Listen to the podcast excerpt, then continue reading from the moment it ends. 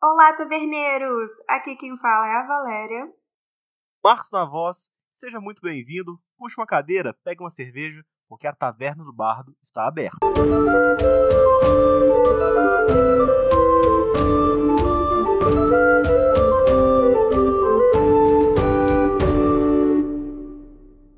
E hoje nós vamos falar sobre um assunto que eu não sei se seria facilmente adivinhável. Mas antes de revelar finalmente qual que vai ser o nosso tema, gostaríamos, né, de falar que depois desse tempo todo de ato, finalmente estamos de volta. Estávamos enfrentando criaturas demoníacas chamadas TCC, faculdade, druidas malignos. Muitas aventuras. E a gente quer dizer que agora a gente pretende realmente retornar, vir com mais histórias e mitos e contos e vários outros assuntos legais. E já que estamos falando sobre mitos e contos, histórias dentro dessa taverna, que obviamente não pode faltar isso, vamos trazer o quê? Que? Por tambores dragões. Dragões, os temíveis dragões, nossa. Aquilo que bota medo em todo aventureiro, em todo herói, em qualquer saga.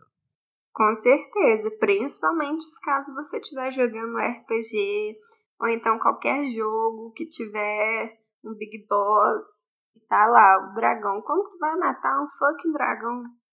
Vamos explicar aqui para vocês, prometemos.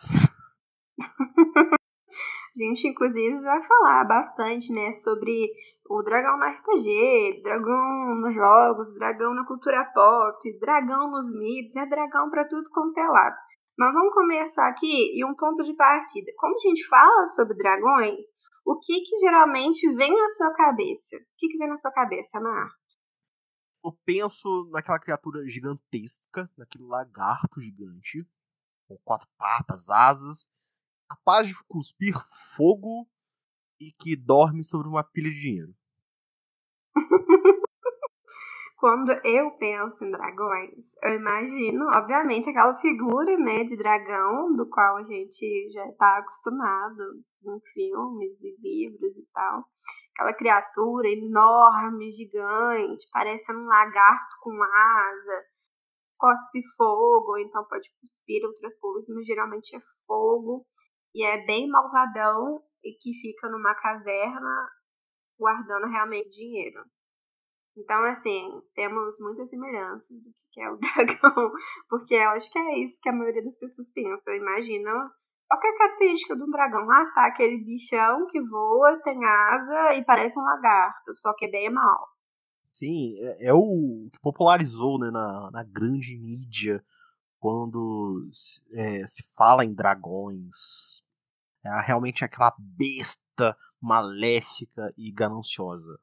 Exatamente. Mas aí que também vem uma outra coisa que nem todo mundo sabe, que inclusive a gente vai falar bastante.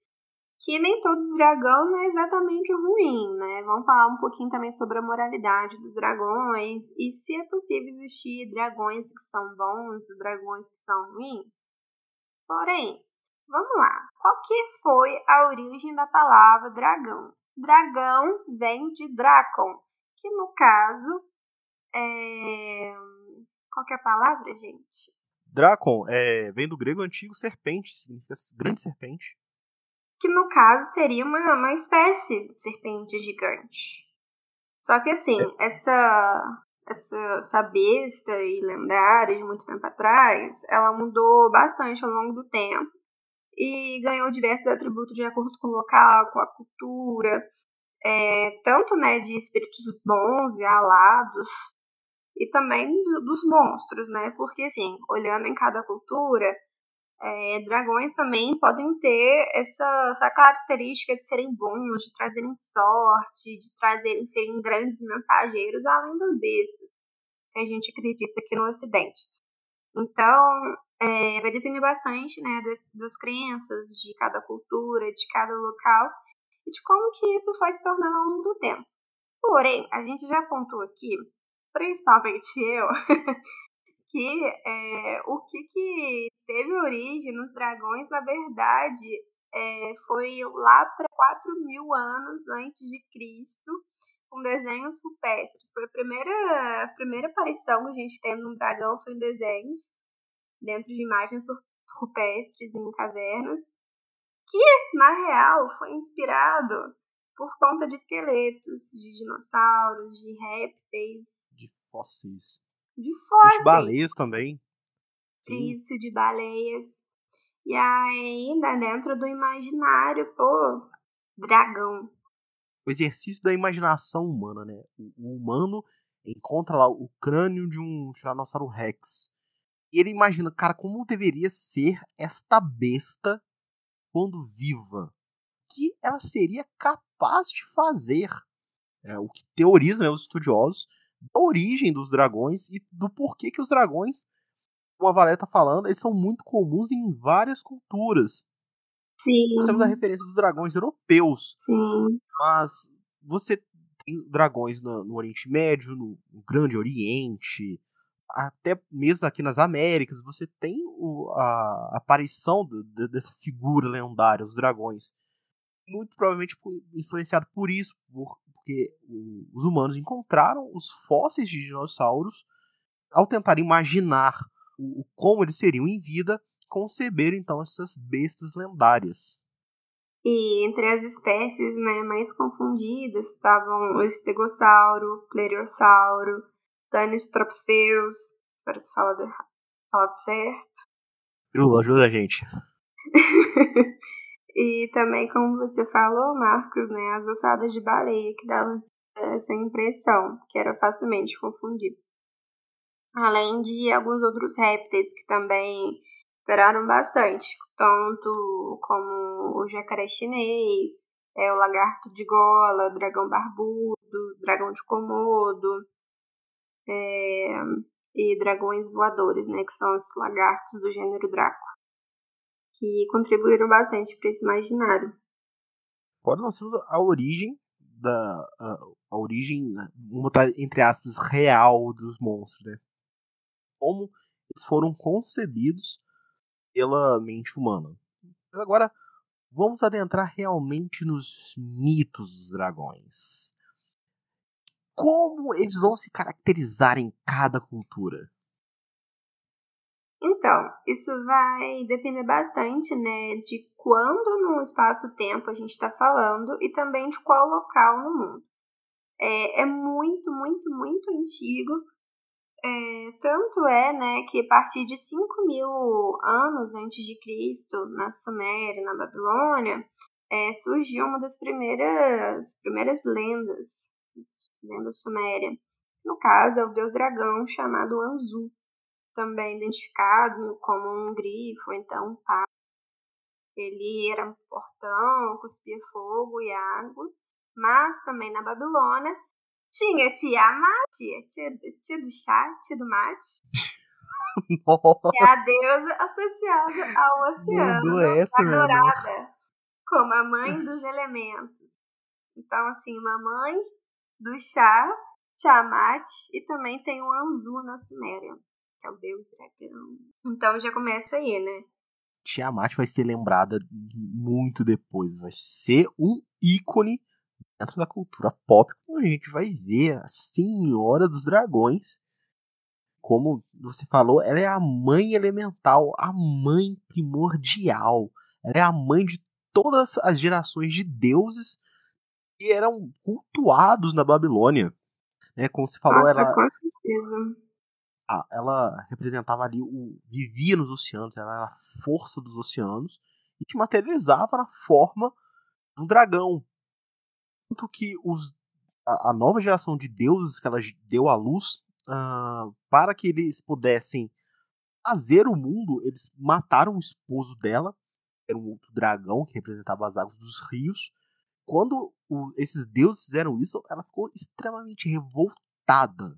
Então ela se fez como um dragão gigantesco para que ela desse fim na sua, na sua prole, na sua, nos seus próprios filhos, e os deuses então reagiram, enfrentaram né, o, o caos né, que, que Tiamat representava, e foi o deus Marduk o responsável por pôr fim a vida da grande deusa Tiamat. Isso nos traz uma grande simbologia também, porque as primeiras sociedades humanas eram matriarcais, né? tinham a mãe como centro de sua sociedade, o centro da família. Tiamat representava justamente isso. Então, quando Marduk, um deus masculino, põe fim a Tiamat, representação do fim do matriarcado e o início do patriarcado que vai reger todas as sociedades humanas. Marcos é cultura, Marcos é história. Temos aqui a história de Tiamat, e além né, das suas curiosidades culturais e sociológicas. Arrasou, Marcos. Ou pelo fim do patriarcado, gente. Não compensa. Não, por oh, não compensa. Também temos. Eu acho assim, antes de falar né, do próximo dragão, que também é bem antigo, eu creio, né, que tanto o conto sumérico quanto o da Babilônia com Tiamat são os mais antigos que a gente se tem é, dos dragões. Não, acho que é realmente é o mais antigo, né? Dentro da pesquisa realizada, o mais antigo foram esses dois. E aí, né, foram vindo uma onda de lendas, de mitos que aparecem em vários lugares e foram se popularizando ao redor do globo. Próximo que eu estou pensando aqui é, é vamos lá, contos gregos. É, por volta de 700 antes de Cristo, a gente tem o, o guardião Ladon, que protege as mansões douradas de Hera que ela recebeu de Gaia quando se casou com Zeus. Porém, Ladon foi morto por uma das flechas de Hércules no conto de seus doze trabalhos. Além disso, a gente também tem outros dragões gregos.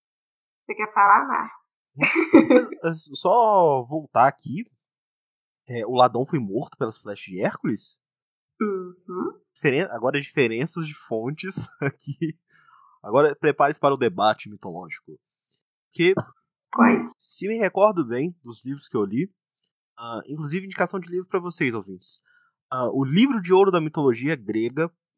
Procurem esse livro, ele é um pouquinho mais de estudo sobre mitologia grega do que um de passatempo, mas eh, ainda assim é uma leitura muito fácil. Você encontra bem facilmente esse livro na, nas livrarias, nas bancas. Mas, segundo esse livro que eu, que eu li, é, o, o Ladon ele não foi morto por Hércules porque ele tinha 100 cabeças. Ele era muito, muito poderoso. E, e ele guardava justamente o pomar das maçãs douradas, né? o pomo de ouro, que foi um presente de casamento de Gaia para Hera. E Hércules sabia que ele não conseguia enfrentá-lo, nem mesmo aonde ele se localizava. Mas tinha um cara que sabia que poderia dar conta desse dragão e era o Titã Atlas. Foi quando Hércules vai até o Atlas, pede a ajuda dele, e Atlas fala assim: Olha, eu vou lá para você, mas você vai ter que ficar segurando os céus aqui para mim, enquanto eu busco as maçãs para você. Hércules topa, fica lá sustentando os céus nas costas. Atlas vai lá, dá uma costa no dragão, pega as maçãs e volta. E fala assim: Olha, aqui as suas maçãs, mas eu não vou voltar pro meu castigo. Hércules, muito sagazmente, assim, não, beleza, eu fico no seu castigo, no seu lugar, mas eu só vou pegar minha pele de leão de Nemeia ali, pra eu não sentir frio. Segura o céu aqui rapidinho. O Atlas, besta, bobo, vai lá e segura os céus nas costas novamente. O Hércules pega suas coisas e mete o pé. História do primeiro, do décimo primeiro trabalho de Hércules cara. Diferença de fonte, onde eu acabei de ler sobre o Ladon falava que foi o Hércules que matou. A gente aqui serve para abaixar a bola do Hércules. Eu acho que ele, ele é muito filho de papai, tem muita fama. Mas filho de Zeus, né? Não é, velho. Um dia, um dia a gente tem que pegar para discutir mitologia grega e criticar Zeus. Sabe? Eu acho que Zeus tem muita bola, tá ligado? Existe muita bola do Zeus. E não merece. Mas vamos lá. Bora continuar aqui. Continuemos. É, outros dragões gregos, quer falar, Marcos? Só não vou lembrar o nome, que eu acho que ele nem tem nome, mas no, no mito do, do Jazão e os Argonautas, tipo os Vingadores da Grécia Antiga, é que Jazão, em busca do velocínio de ouro, que é um pelo de carneiro de ouro, ele reúne os maiores heróis da Grécia, só os maiores, para partirem na jornada com ele. Um deles era Hércules, também tinha Teseu, uh, tinha o gigante Argo, que era o gigante sem olhos, que construiu o navio. Enfim, só os maiores da Grécia no, no tempo dele partiram em busca do velo de ouro. O velo de ouro estava numa árvore e esta árvore e o velo eram protegidos por um dragão. Jazão precisou matar, conseguir pegar então o velo de ouro e levar para sua terra. E isso iria provar que ele seria digno de se tornar rei de sua cidade. Então, algo interessante e que até aparece no mito de Jazão é que os dentes de dragão, se você plantasse eles, uh, guerreiros esqueleto iriam brotar da terra e iriam tentar te matar instantaneamente. Como todo conto grego, né? Exato. Na Grécia Antiga, tudo na Grécia Antiga quer te matar. Exato. Ah, um outro, outro cara que eu lembrei aqui é o Tifão é um dos mais temidos oh, monstros, responsável oh. pelos ventos fortes e tudo mais. É, que em cada mão tinha uma cabeça de dragão e o corpo dele era todo como uma serpente, assim. Sim. E em algumas versões, né, Tifão também tem asas, é alado. Imagens no Google, inclusive, Tifão é bizarro. Tifão, pai dos monstros. É bizarro, Tifão. Sim, cara pai de todos os monstros. É sinistro. Sinistraço. É, filho de Gaia e de Tartro, gente. É, tanto que ele, ele derrotou Zeus. É, o outro... Outra pessoa que dá um pau no Zeus, além de Hades. Tifão. É, um outro dragão aqui que eu acho que você vai ficar bastante feliz em falar, Marcos, é a Hidra. A Hidra de Lerna, segundo trabalho de Hércules. Aquela que se você cortava uma cabeça, nascia duas no lugar. Sim. Exato. Inclusive, né, em alguns filmes aparecem bastante. Alguns desenhos também. Acho que até aquele filme do Percy Jackson, o primeiro. Nossa, horrível. terrível. Uh, aparece uma hidra. Nossa, ter... não, terrível esse Nossa. Ai, caralho. Nossa, horrível. Nossa, se você gostar dos filmes, eu indico ler os livros para você ver que na real é. Eu Mas tenho... tem, tem esse filme aí, que aparece a Hydra. Tenho respeito por esse filme, eu respeito ele porque foi ele quem me motivou a ler os livros. Mas é respeito apenas, consideração. Porque é muito ruim esse filme. Consideração. Eu acho o, o elenco ótimo, o casting que fizeram. Ah, Mas eu acho que esse, esse, essa discussão de Percy Jackson dá um novo episódio. Só pra Sim. gente falar de Percy Jackson nos Olimpianos. Exatamente. Parece também naquele é, filme do Hércules com The Rock. Aquele filme com The, The Rock, Hércules, muito bom também. Gosto muito daquele filme. Que isso? Assim, é... Acho que esse eu não vi, não. Conta mais. Cara, é. Não é aquele filme, aquela produção. Mas é muito bom para você passar um tempinho, sabe? É muito divertido para você assistir à tarde. E fala realmente do Hércules ali, que construiu sua fama em cima dos 12 trabalhos. E aparece ele enfrentando ali a Hidra de Lerna nos pântanos de Lerna. E caso você não lembre, para se derrotar uma Hidra, aí explicando como se derrota um dragão, você derrotar a Hidra, que quando você corta uma cabeça nasce duas no lugar, você calderiza o lugar onde você cortou. Assim que Hércules conseguiu matar com a ajuda do seu sobrinho Iolau, Hércules cortava as cabeças e Olau ia e queimava, caldeirizava o local do corte para que não nascesse novos no lugar. E o sangue da Hidra também extremamente venenoso e o Hércules banhou Sim. suas flechas no, no, sangue da Hidra para poder usá-las novamente mais tarde. Jogador de RPG é o Hércules, dropando o equipamento. Ah, é claro, com certeza. Qualquer jogador um pouquinho esperto faria isso, cara. Exatamente. Exatamente. Ó, mas agora já mudamos de, de lugar, saindo da Grécia, vamos para o Japão. Sim! É, esse, essa lenda, né, esse conto, esse mito, fala mais ou menos de 660 anos antes de Cristo. E vamos falar sobre Ryujin, um dos dragões nipônicos mais famosos. Ryujin era o todo-poderoso das águas e tataravô do primeiro imperador, Jimmu. É, então, era antepassado da dinastia japonesa. E o Ryujin podia convocar a tempestade por uivo e transformá-la em um tornado. Além disso, ele também poderia virar humano. Inspirações para o RPG? Sim. Com certeza.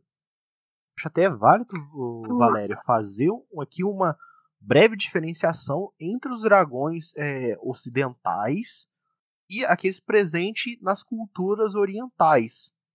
Com certeza. Que, enquanto no, no Ocidente, na Europa, principalmente, eles são vistos geralmente sempre como criaturas malignas, bestiais, em culturas é, orientais, eles vão, vão ter um aspecto de, de, sabedoria, de longevidade e uma índole muitas vezes Sim. boa. É, aqui no Japão, que a gente vai continuar falando de mais alguns aqui, é, eles uh, não eles ainda podem ser maléficos, mas trazem é, é, essa representatividade de longevidade, de, associar, de serem pais de dinastias de imperadores, enquanto que na China, como vamos ver um pouco mais à frente, eles têm um status divino, celestial. Muda hum. completamente a visão europeia. Sim, os dragões na China, eles são vistos, né, como você mesmo está pontuando, Marcos, de forma positiva, divina, símbolo de poder, sabedoria, proteção, sorte, responsáveis pelo clima, controlam a chuva, é, são representados, né, como uma serpente gigante com características de outros animais. É, e de acordo com a mitologia chinesa, o dragão é um dos animais, foi um dos animais que criaram o mundo. Por isso que ele é muito presente na cultura do país, encontrado em diversos monumentos, prédios, bandeiras. É, a gente até vê parados também né, na própria China, que tem essa representatividade do dragão, né, enquanto esse ser que traz boa sorte, de sabedoria, criador do mundo. Entanto que na o, quando fizeram live action de Mulan, eles retiraram o Mushu, que era um dos melhores personagens do desenho. Por que que tiraram o Mushu? Porque quando foi transmitido o desenho, lá em 1900 bolinha, na China, eles acharam extremamente ofensivo colocar um dragão, uma criatura tão sagrada, como um alívio cômico, como um cara atrapalhado. É como se colocassem um anjo que faz burrada seria extremamente ofensivo para um cristão. Então... Mas olha, hum. não me cancelem. Mas eu acho Mushu um fofo, cara. Eu adoro o Mushu. O Mushu é incrível, cara. Melhor personagem. Ai. Nunca julguei o Mushu, velho. Eu nunca julguei o Mushu, gente. O todo poderoso, o todo gostoso, o indestrutível Mushu. Mushu. E aquele dragãozinho vermelho, fofo, cômico. Ai, gente, mas eu adoro o Mushu. Não, perfeito, cara. É, ah, agora voltemos aqui. Alguns dos principais dragões chineses são Biche, que simboliza vida longa e é representado por uma tartaruga. Chuan, responsável por controlar o fogo. Bian, ou Biwan, acho que é Bian que fala, um dragão em forma de tigre, que é extremamente poderoso, sábio, capaz de distinguir o bem e o mal. E também temos dragão Tuane, que parece um leão está associado à ideia de festa, de celebração. São apenas alguns nomes dos grandes dragões, mas também temos outros. Uhum. Só posso voltar rapidamente para o Japão também? Aqui no Oriente. Claro. Eu lembrei de um outro dragão e esse aqui vai para quem gosta de Naruto. Que é o dragão Yamata no Orochi. Que era um dragão maligno que vivia nos, nos mares e que exigia como sacrifício a vida de donzelas. Quando uma donzela estava para ser sacrificada, passa por aquela região Deus Suzano, Suzano O, o deus do trovão japonês, e intervém no caso e ele fala que ele irá enfrentar Yamata no Orochi, que era um dragão de oito cabeças e oito caudas, e Suzano consegue acabar com ele e por fim aquela besta de oito caudas. É, gente. Daí eu não sabia. Ela não fez jutsu de, oh. de raio. Ó, oh, voltando novamente aqui na China, eu lembrei de um outro, uma outra informação importante. É, também, né, existiam alguns descendentes desse povo, na verdade, descendentes de dragão, que chamava povo do dragão, com corpo do animal e cabeça de gente. Então, temos referências aos draconatos aqui, entendeu? Uhum. Ô, draconatos? Nossa, mas esquecido de D&D? Tadinho, não. ah, gente, eu já joguei de draconatos, tem muita vantagem. São ótimos, cara. Só a arma de sopro deles que poderia ser um pouquinho melhor. Ó, agora vamos falar aqui, continuando, né, dentro da Ásia. Vamos falar da Coreia. É já esse mito é por volta de 110 anos antes de Cristo.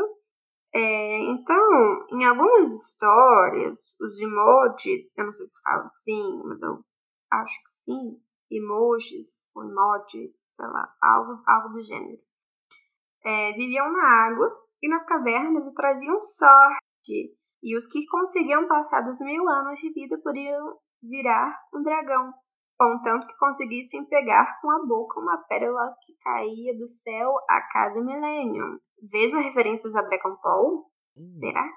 Eu vejo referência a um filme muito ruim que eu assisti uma vez, que eu prefiro não comentar ele. Comentarei depois, mais tarde. e aí, essa é, esse carinha é, poderiam controlar elementos, é, protegiam o mar, o céu, a terra. Muito interessante.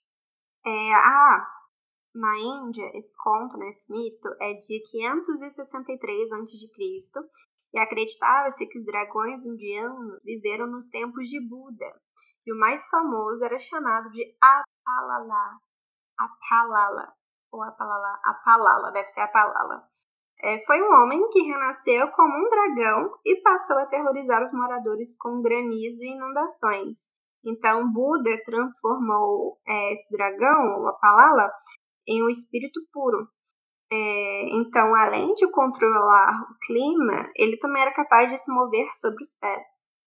É, agora, mudando um pouquinho de região, é, um dragão na Pérsia, é, esse conto é de 550 a.C., é, o Asidahaka, famoso na mitologia persa, era o subordinado do Senhor das Trevas e amedrontava os humanos e destruíam florestas, praticavam furtos.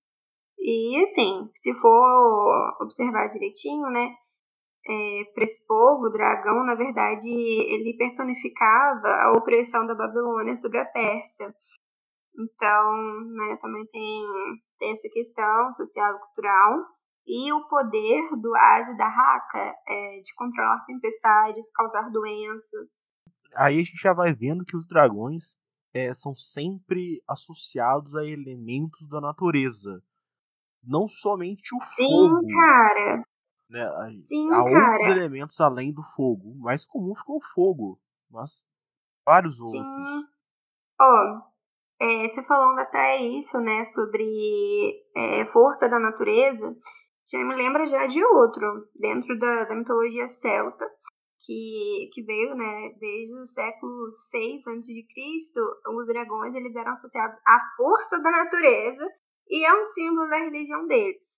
É, então, são divindades, guardiães de portas para outros mundos e tesouros do universo.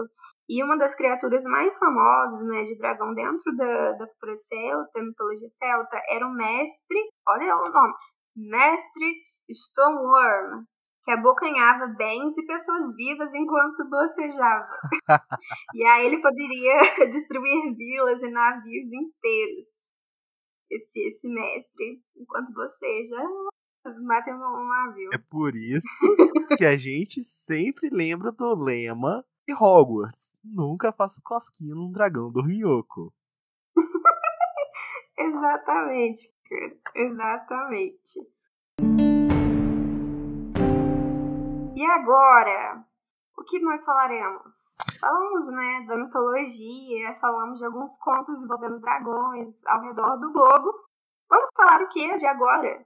Dragão no RPG e suas classificações. E com você, o mestre Marcos, é com você. Ah, obrigado, obrigado. Eu posso dizer que sim, sou um especialista em dragão.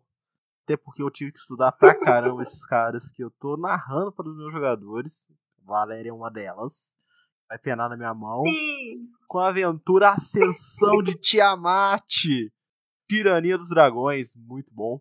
Então tive que estudar as classificações de dragão. É, antes da gente entrar propriamente dito na, na classificação de como os dragões se separam no, no RPG, aqui eu estarei falando especificamente de Dungeon, Dungeons and Dragons.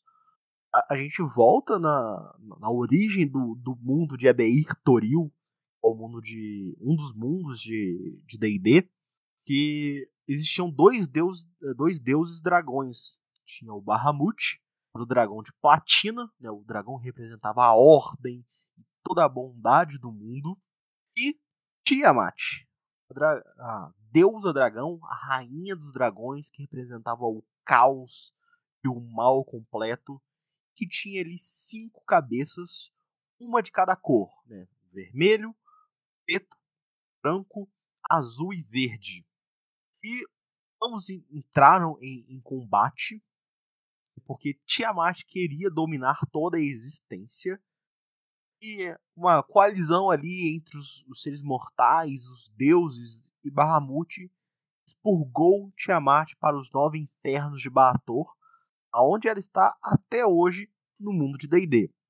E isso gerou ali... E obviamente Tiamat ficou puta. A tia do Mate ficou puta. Puta da vida. tá fula. A tia do mate, eu sempre vou lembrar desse meme. Tia Mate, a tia do mate. Nossa. Tia Mate, fofa. Valéria, a gente contou essa piada, já pode fazer o, o curso pra entrar na Praça Nossa, tá? Que piadinha horrível. Humor com certeza muito duvidável. Muito. Mas enfim. Né? É, lembrando, né, para quem não tá associando o nome da Tiamat, é, se você chegou a ver Caverna do Dragão, lembra daquele dragãozão de várias cores que aparecia? Pois então, Tiamat. Me tinha medo no Vingador. É aquele, aquele lá. Inclusive, é, nos Estados Unidos, eles respeitaram o material origem, né, que é o, primeiramente o jogo de RPG, depois o, a lenda de Tiamat mesmo, e era dublado por uma mulher. Quando veio pro Brasil, eles falam assim: não, vou botar um homem dublando o dragão gigante aqui. Vai ser mulher, não. É... Enfim, continuando aqui, então, agora entrando propriamente dita na, na separação do, dos dragões. É... como temos dois deuses dragões, os dragões em D&D vão se dividir entre os dois grupos. Os dragões metálicos, que são os dragões bondosos, e os dragões cromáticos, os dragões de cores, que são os dragões maléficos são os principais inimigos aí em muitas campanhas de RPG, onde cada um vai ter uma cor, né? As cores da cabeça de Tiamat, mais uma vez, vermelho, azul, preto, branco e verde, é onde cada um vai ter um sopro diferente. O mais clássico é o dragão vermelho, que é o dragão de fogo, o azul, o dragão de, de raio, solta raio, o preto, é, espelhe ácido. Branco é o dragão de gelo, obviamente. Os dragões Elsa. Os dragões verdes soltam veneno. E do lado dos dragões bondosos, nós temos o dragão de ouro, prata, bronze, cobre e de latão. Onde cada. E estamos vendo aí que dragão no DD não é só ruim e mal também pode Sim, ser bom. São bondosos. Podem ajudar Vamos os aventureiros. Inclusive, o próprio Bahamut é, é um deus que ajuda os, os aventureiros. Ele pode ajudar os aventureiros. E geralmente aparece na forma de um ancião, um homem bem velhinho, com uma barba longa. Olha aí, e... o dragão que muda de forma, hein? Referências aos mitos contados. E ele aparece com sete canários dourados, é, pousam em seu ombro e ao seu redor. Na realidade, não são canários dourados apenas. São sete dragões dourados, dragões de ouro, que em D&D são um dos mais poderosos dragões. E em D&D... Ai, que chique. Inclusive, você já encontrou, a sua personagem já encontrou a Ramute sem saber. Caralho! Sem saber. Não deveria ter comentado isso, mas sim, já encontrou. Não! que isso? Já, acho que você nem lembra. Não! Depois te conto, então. A cabeça explodiu aqui, alugou um triplex na minha cabeça pra lembrar. Sessão de RPG que mais de mês. Não, gente. E Não. interessante que os dragões em D&D vão seguir a, a aquela questão do, dos dragões medievais são seres que acumulam tesouro e isso tanto os bondosos quanto os malignos. Claro que a forma com que cada é, tipo de dragão adquire o seu tesouro é diferente. Os dragões bondosos geralmente é por mérito próprio, eles vão barganhando com os seres, vão conquistando ou vão dominando o tesouro de dragões malignos. Então, arrecadar o tesouro para si, enquanto que os dragões malignos é na boa e velha roubalheira mesmo, é assalto. Dois dragões numa moto, roubando o teu tesouro. É, e, mais uma vez, eles também acumulam esse tesouro e dormem sobre ele. Né? O clássico dragão dorminhoco, toma conta de seu tesouro, que sabe quantas peças de ouro tem no seu tesouro. E se, se você rouba, se atreve a roubar uma moeda sequer, ele vai saber. Ele vai jogar sua cólera em cima de todo o vilarejo até encontrar a moeda dele. Uh, existe mais alguma curiosidade sobre dragões que você queira saber, Valéria? é muita coisa sobre o, o, os dragões no, no, RPG, porque eles, são realmente criaturas muito. muito cônicas, né? Tanto que o nome D&D, né? Dungeons and Dragons, né? Masmorras e Dragões, já exemplifica. Parece até no título. Uhum. De tão icônico que o bichinho é. Cara, é, é tanta coisa que eu não consigo pensar uma pergunta. Mas, a título aí de curiosidade, é, eu tô ligada, né, que tem um livro que fala apenas de dragões, um livro do, dentro do universo de D&D que é apenas sobre dragões, fala apenas sobre dragões. Uhum. E aí fala, assim, com toda a maestria do D&D sobre cada dragão, as características e etc, etc, etc. E é muito interessante, inclusive fica aí de indicação para quem quiser ler um pouquinho mais sobre dragões no mundo de D&D. É o Draconomicon. E é isso. Infelizmente não dá para falar assim tão aprofundado sobre dragões no D&D, mas dá pra gente dar uma ideia geralzona muito boa sobre como que eles se apresentam lá. É, como o Marcos falou, se você encontrar com um dragão, veja aí se ele vai ser bom ou vai ser mal. Se ele for mal, corra para as colinas. Run to the hills porque você vai morrer. É, corre muito, cara. Mas, tipo assim, você tem que correr muito. Porque o dragão voa muito, muito. também, sabe? Qual que é o nível de, de, de batalha, assim? Qual que é o nível? Cara, é, é... É mortal, dependendo do. do mortal, os né? dragões né? anciões em DD, que são os maiores e mais perigosos, os mais, poder, os mais fortes, é, é mortal. Sabe? É, nível 18. Ou seja, um personagem nível 18, lembrando Ai. que D&D base, né, o quinta edição, a edição atual, seu personagem vai até o nível 20. Uh, ah, o dragão ancião chega no nível 18. Cara, você soa muito. Seu personagem nível 18 enfrentar um dragão nível 18, a chance dele uh, morrer são altas. Muito altas. Muito altas. Sinistro. Cara, tava, tava falando disso, né? Eu tava lembrando, né, do, da raça dos Dracoratos, que inclusive é muito interessante comentar que envolve dragões, né? É, que eles são descendentes diretos ou indiretos, né, dentro de uma linhagem de dragões. E, e aí eu lembro, né, em uma das personagens que eu já joguei, Saudades Isoldinha. é, era uma draconata, né? E aí eu lembro que eu tava, tava vendo um dos últimos níveis, ela praticamente virava um dragão. Ela voava, criava asas, era fodona e jogava um meteoro, porque ela era feiticeira também. Jogava, fe... jogava meteoro, metia porrada em todo mundo. Imagina, né? Não, ela não. É, muitas vantagens de jogar de draconato, cara. E você não precisa usar armadura, porque você já tem a sua armadura natural, que é a sua pele. Exatamente, mas. Porém, ela não é muito alta. Ela não é muito alta quanto a de um paladino. Mas ainda assim você já está de, de armadura natural, que são as suas escamas. E você ainda tem um sopro. Sua arma de sopro. Que é foda pra caralho. Ainda. Começa com 2d6 de dano, eu acho. Se eu me recordo. Só pra Só começar. Pra começar. É, é o mesmo dano de uma espada grande. Incrível. Mas quem dava porrada não, não era a, sua feiticeira. Ela lançava feitiço e o feitiço, por um acaso, dava muito dano.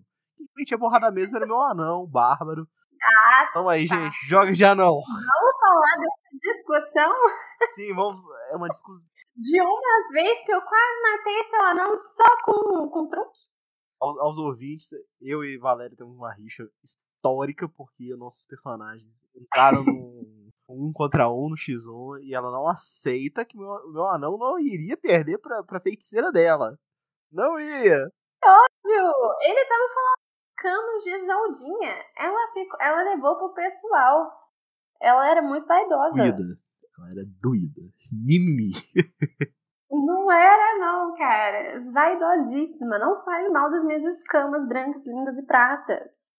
Mas a verdade, gente, é, é, que, é que a Valéria tá aqui em Ambelando Lagoa, falando muito bem de Draconato, em um podcast sobre dragões, mas ela é o Peter Jackson. Ela só gosta de elfo. Impressionante. Não! Cada 10 personagens de Valéria, 9 eram elfos. Ou meio elfos. 9 são elfos. Se não é elfo, é draconato. Exato, incrível. Muda o disco, Valéria. Joga de anão. Ah, eu vou jogar de humano no próximo. Ou, ou é elfo, é meio elfo, ou é draconato. Da próxima vez eu vou jogar de humano, só pra variar. Tá, vou anotar isso aqui, pode deixar, tá? Vou jogar de humano, assim, fazer um, um personagem, assim, sei lá, não sei. Em que eu nunca joguei na vida, vou jogar de humano. Mas voltando aqui a, a dragões, agora vamos passar é, para uma próxima uma próxima pauta que eu acho extremamente interessante a gente falar é que os dragões, tanto né, no D&D, mas também quanto nos mitos, que a gente já mesmo até falou, é, esse herói que vai e mata o dragão, etc., né, a gente personifica muito essa jornada do herói, esse mito do herói que vai, enfrenta a criatura maléfica e mata e, e etc. Que, inclusive, para quem quiser saber mais aprofundadamente sobre a jornada do herói, o mito do herói, Inclusive, indico um livro muito bom de Joseph Campbell. Campbell, desculpa, querido. Joseph Campbell, é, que é o herói de mil faces. É, é incrível, para quem não sabe, né? Joseph Campbell, ele é um mitólogo e foi muito, tem muita contribuição na, nas obras, né? Pós-Jung, pós-Jungianas é grande estudioso de Jung e da, da, da psicologia analítica. Então, para quem quiser, esse livro ó, é um deleite. Está falando sobre isso, né? Sobre o mito do herói, da jornada do herói, que a gente vê tanto, né? No D&D, nos mitos, etc. Que, inclusive, pode aparecer o que é o dragão. O dragão também representa o quê? Vamos, vamos lá, vamos ler para entender melhor. Fica a indicação.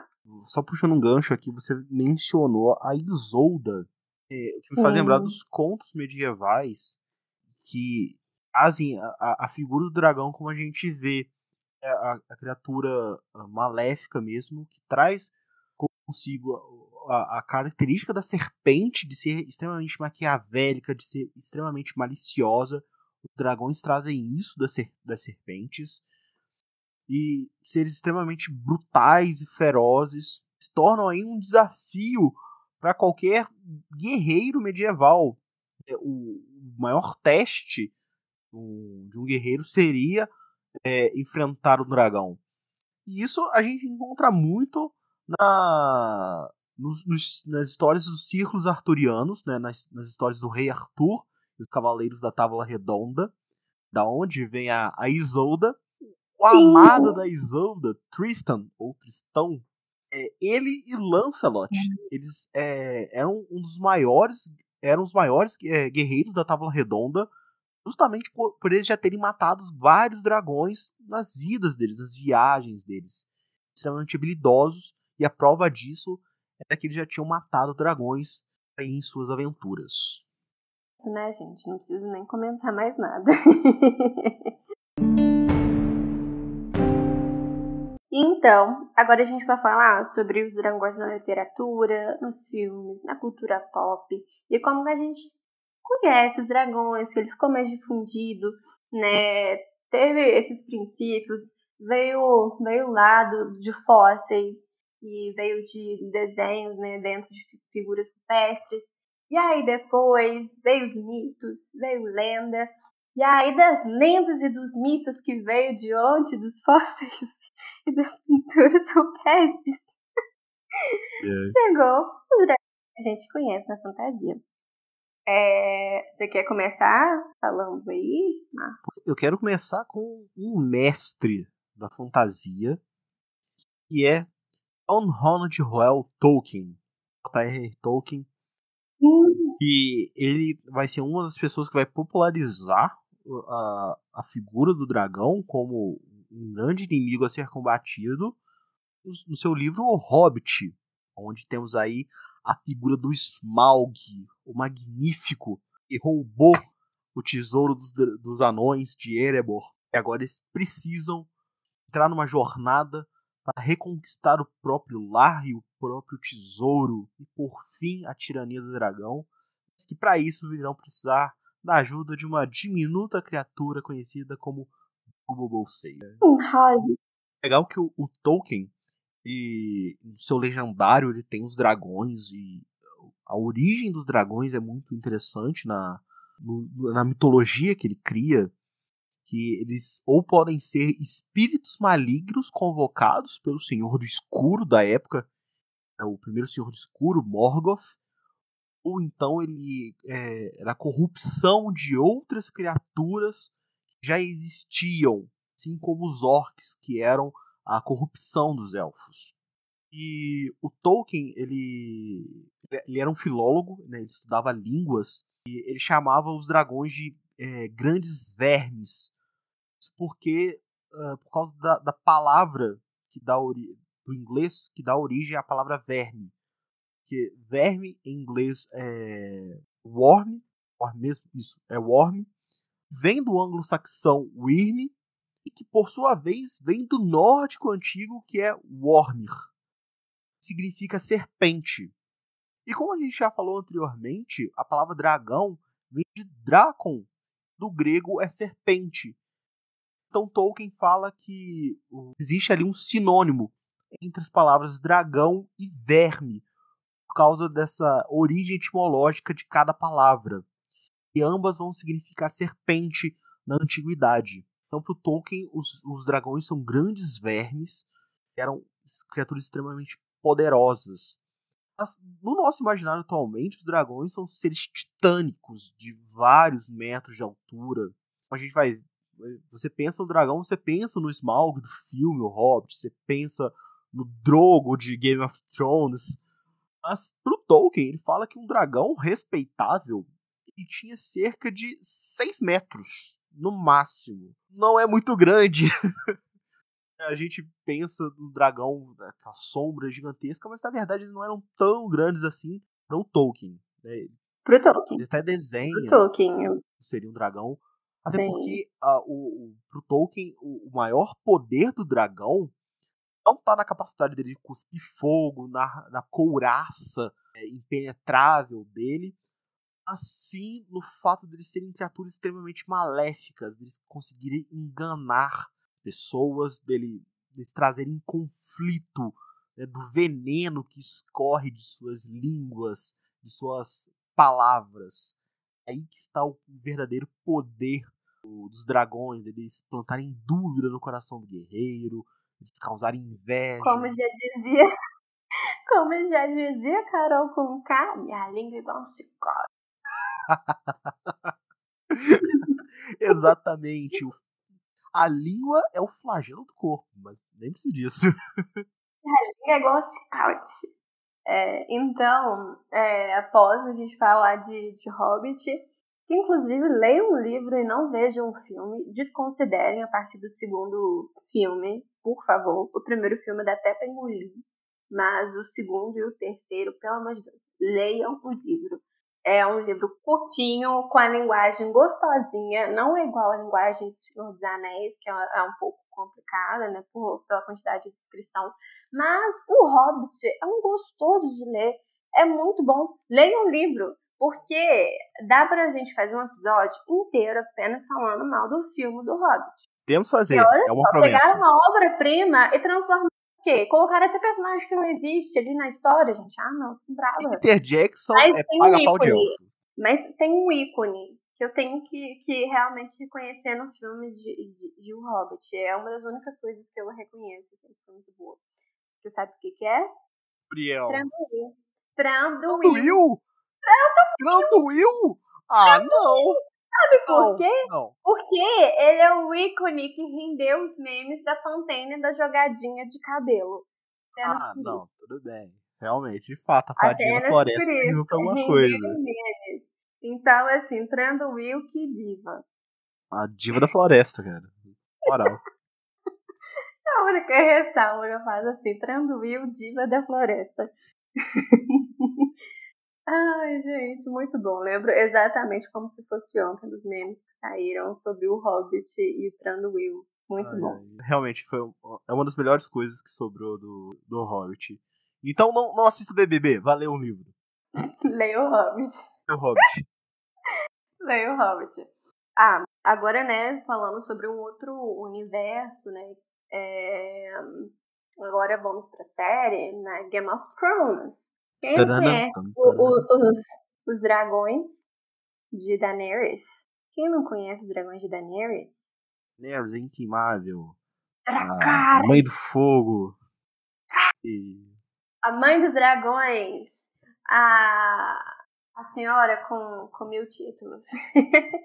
É, a exatamente. A não acorrentada, a mãe dos dragões, a quebradora de correntes e vários outros nomes da casa Targaryen. Eles ouvintes, eu peço desculpa a vocês, mas eu tenho um pouquinho de birra com o Martin, o escritor de, de Game of Thrones. Então eu nunca assisti a série. Eu tô para assistir, é, eu prometo. Não, ignora eu tenho birra com ele. esse cara que, que vos fala. Veja uma série, mas tenha em mente que a última temporada vai te decepcionar. Porque, tecendo comentários agora sobre, sobre os dragões de, de, Game of Thrones, eles são realmente muito bonitos. Lindos! Eles, são... gastavam muito, muito, muito, muito pro, nos efeitos, assim, pros dragões. Sim. O, a maior os, parte do dinheiro ia pros dragão, cara. Os atores estavam tomando Coca-Cola e, e biscoitinho salpete, porque o dinheiro que eles conseguiam com a série ia para renderizar o dragão. Ia para dragões. O que eu Mas... também não acho ruim, porque os dragões, assim, ficavam realmente impecáveis.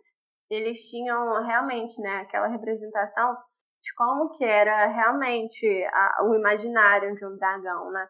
Que é, é, pode ser bom, pode ser mal. No caso, ele era apenas fiel a Daenerys, então ele era bom com ela, leal a ela e não fazia o mal aos outros, mas se ele estivesse solto na natureza, ele matava rebanho e vila, porque ele comia uma vila inteira se ele estivesse com fome. Então Daenerys tinha que ter um jeito de alimentar eles.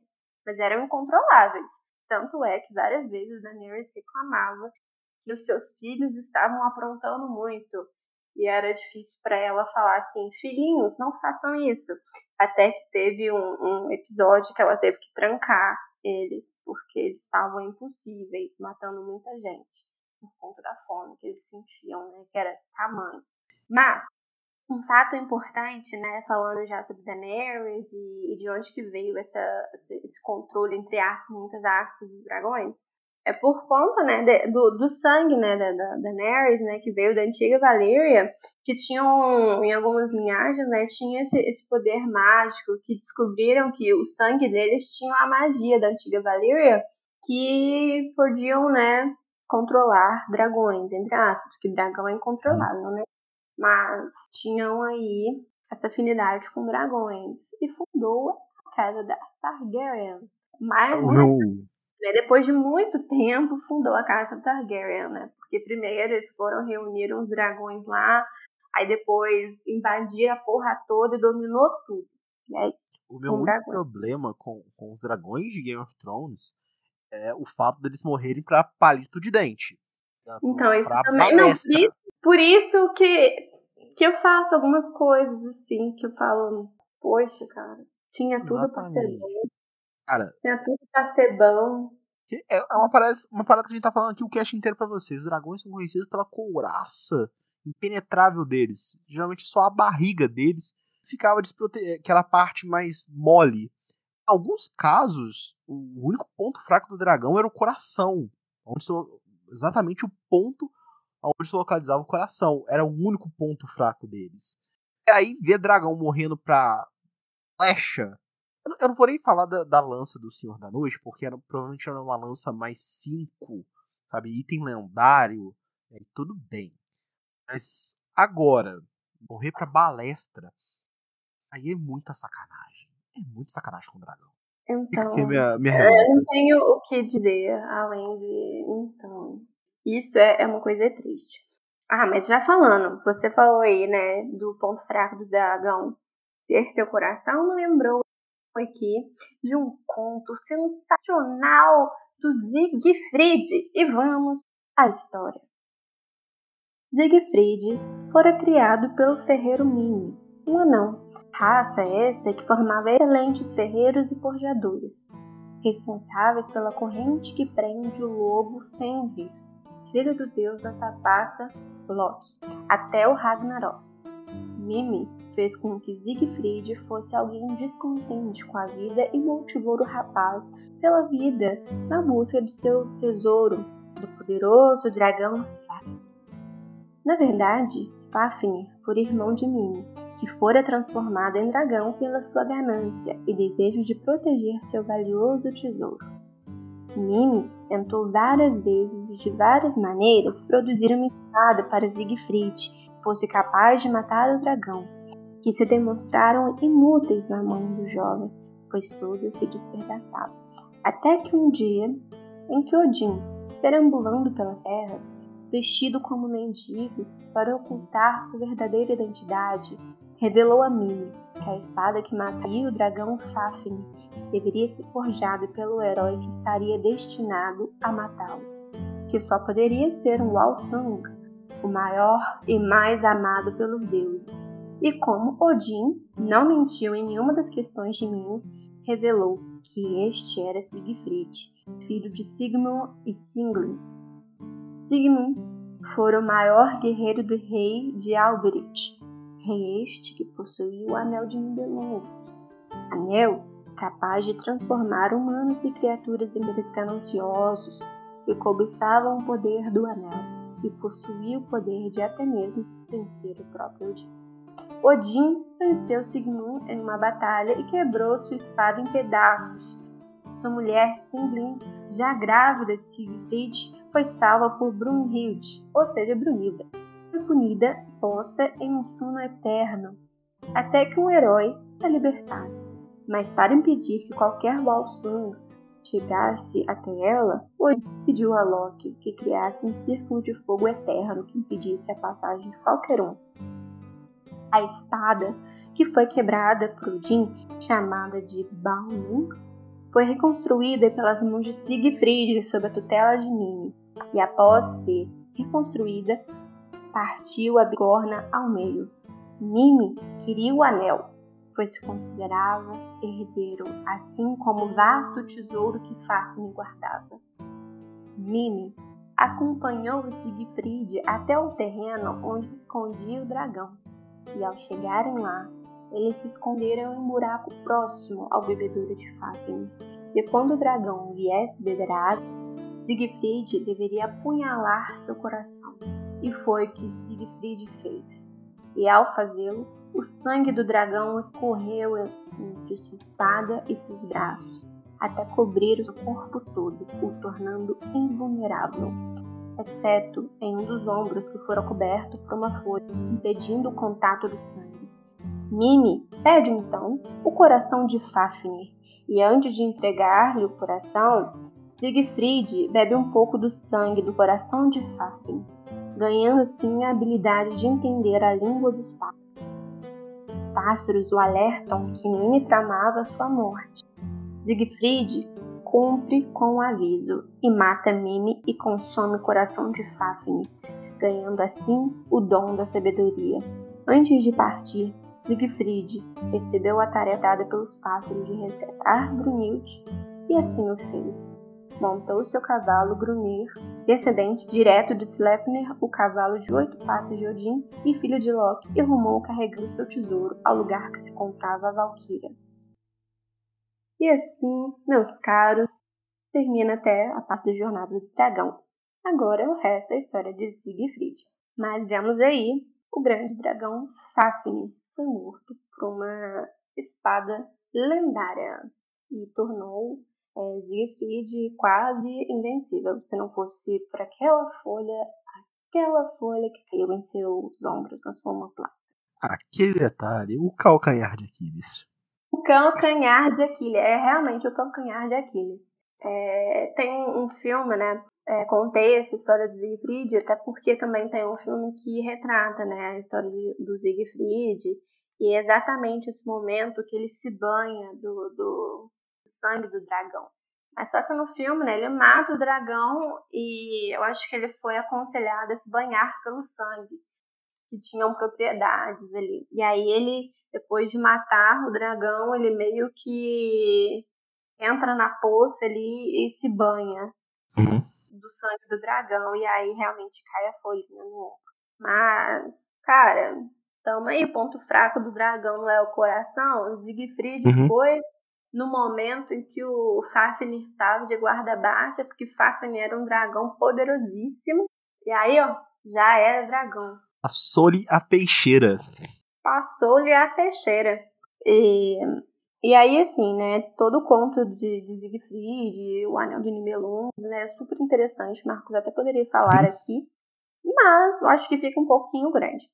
Sim. Porém, fica aí a informação que, inclusive, se você quiser saber um pouquinho mais sobre o Anel de Nibelung, o Siegfried e algumas referências, veja Cavaleiros do Zodíaco, a saga de Asgard, que temos alguma representação muito legal sobre isso.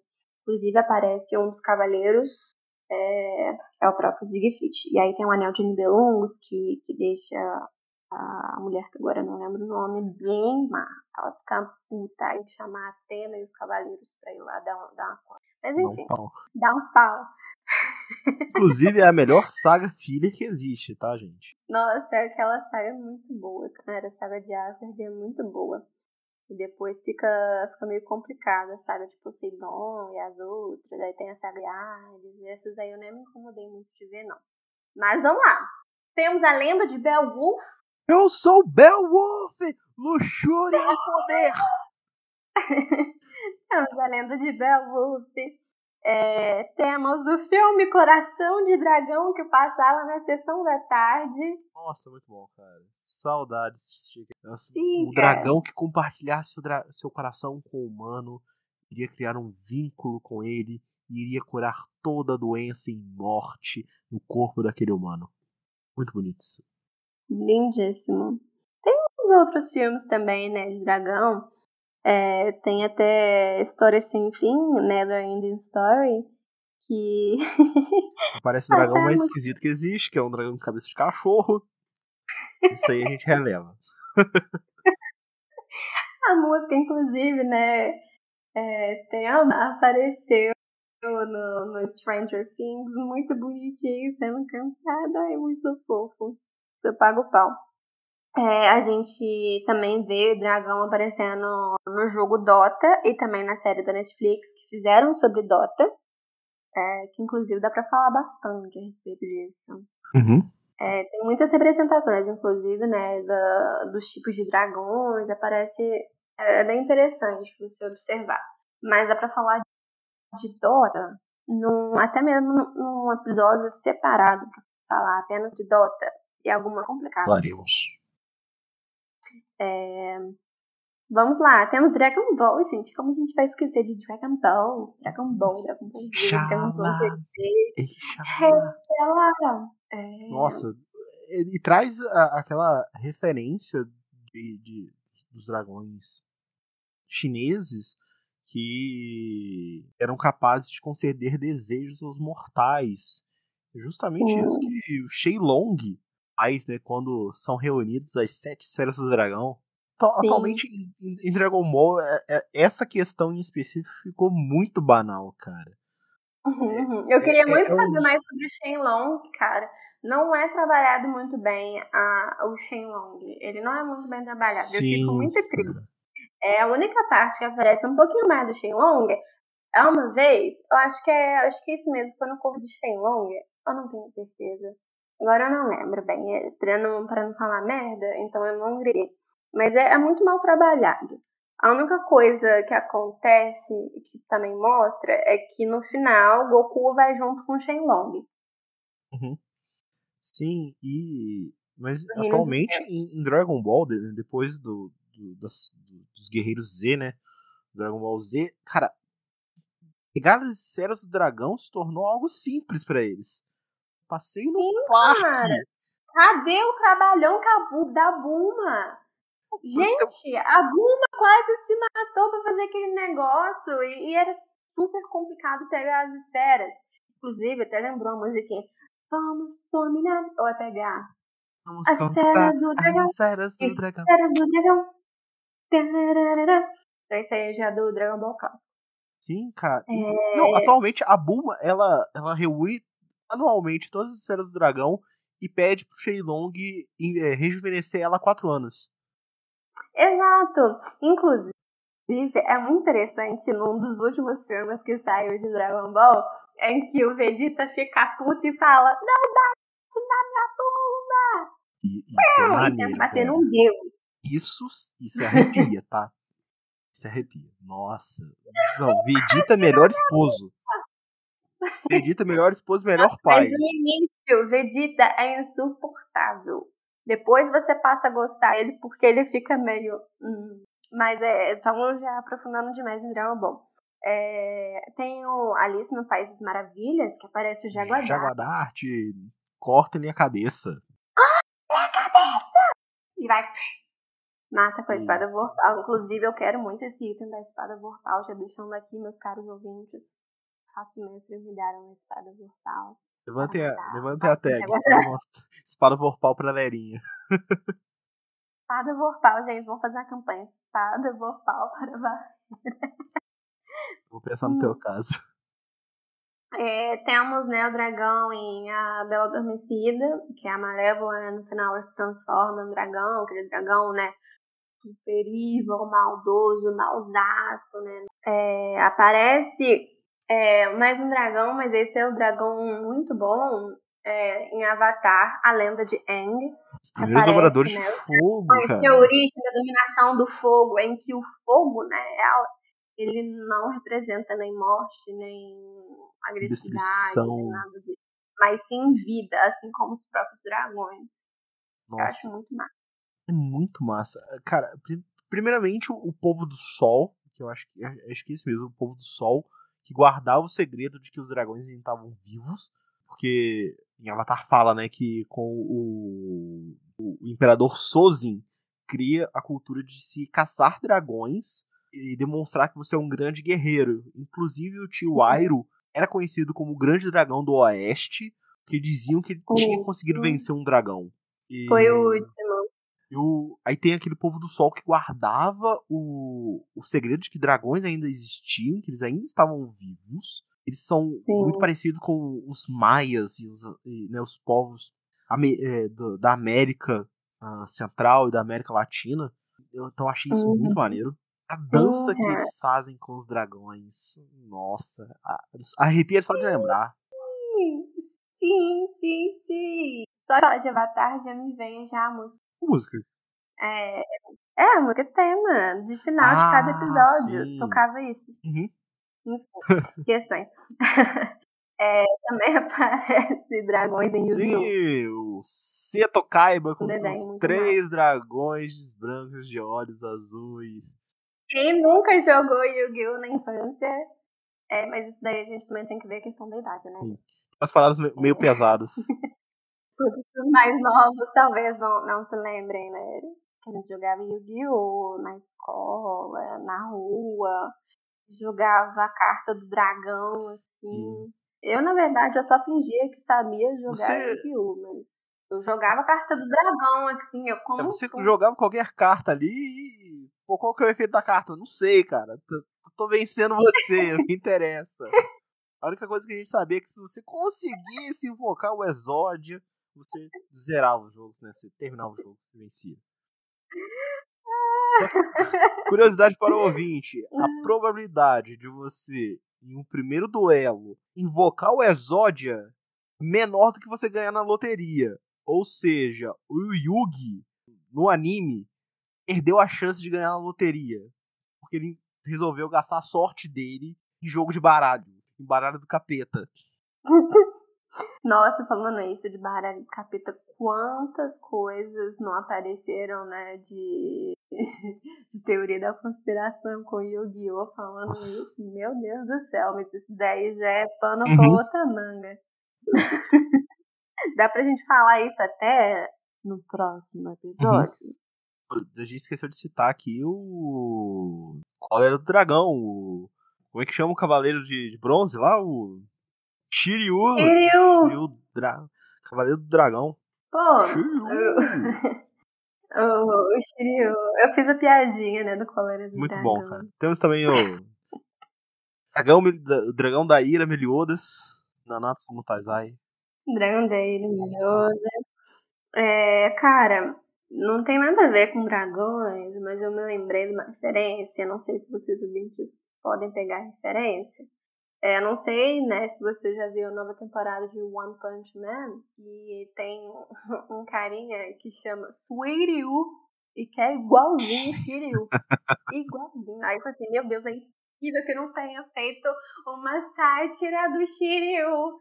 É, o cara chama Suiryu, aparece muito, e o cara é o mestre das artes marciais e tal. E aí me lembra muito o Shiryu da, dos primeiros episódios, assim, quando vai conhecer o, o Seiya e tal. Eu vou dar um pau nesse moleque. Bom, inclusive.